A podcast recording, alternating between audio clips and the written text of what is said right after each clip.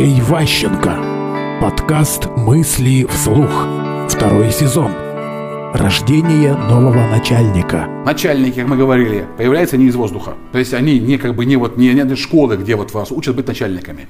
Парадокс, но те, кто рядом с вами являются исполнителями, одновременно могут имитировать поведение руководителя.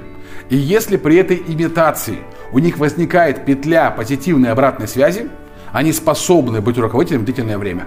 Получая подтверждение, он скомандовал, исполнили, понравилось, еще раз скомандовал, еще раз, еще раз, еще раз. Возникает саморазвитие, самомотивация и так далее.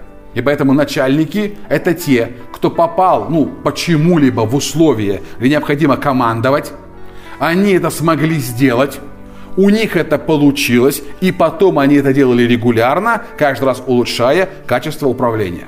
А если они попали в ситуацию и не справились, ну, значит, просто исполнители все имеют право. Это не, неплохо. У нас у каждого бывает несколько раз в день необходимость кого-то о чем-то попросить. Это минимальная команда. Если мы умеем просить так, что нам не отказывают, есть вероятность того, что мы природный руководитель. Мысли вслух. Слушайте новые выпуски и ищите аудиокниги Андрея Ващенко на Литресе.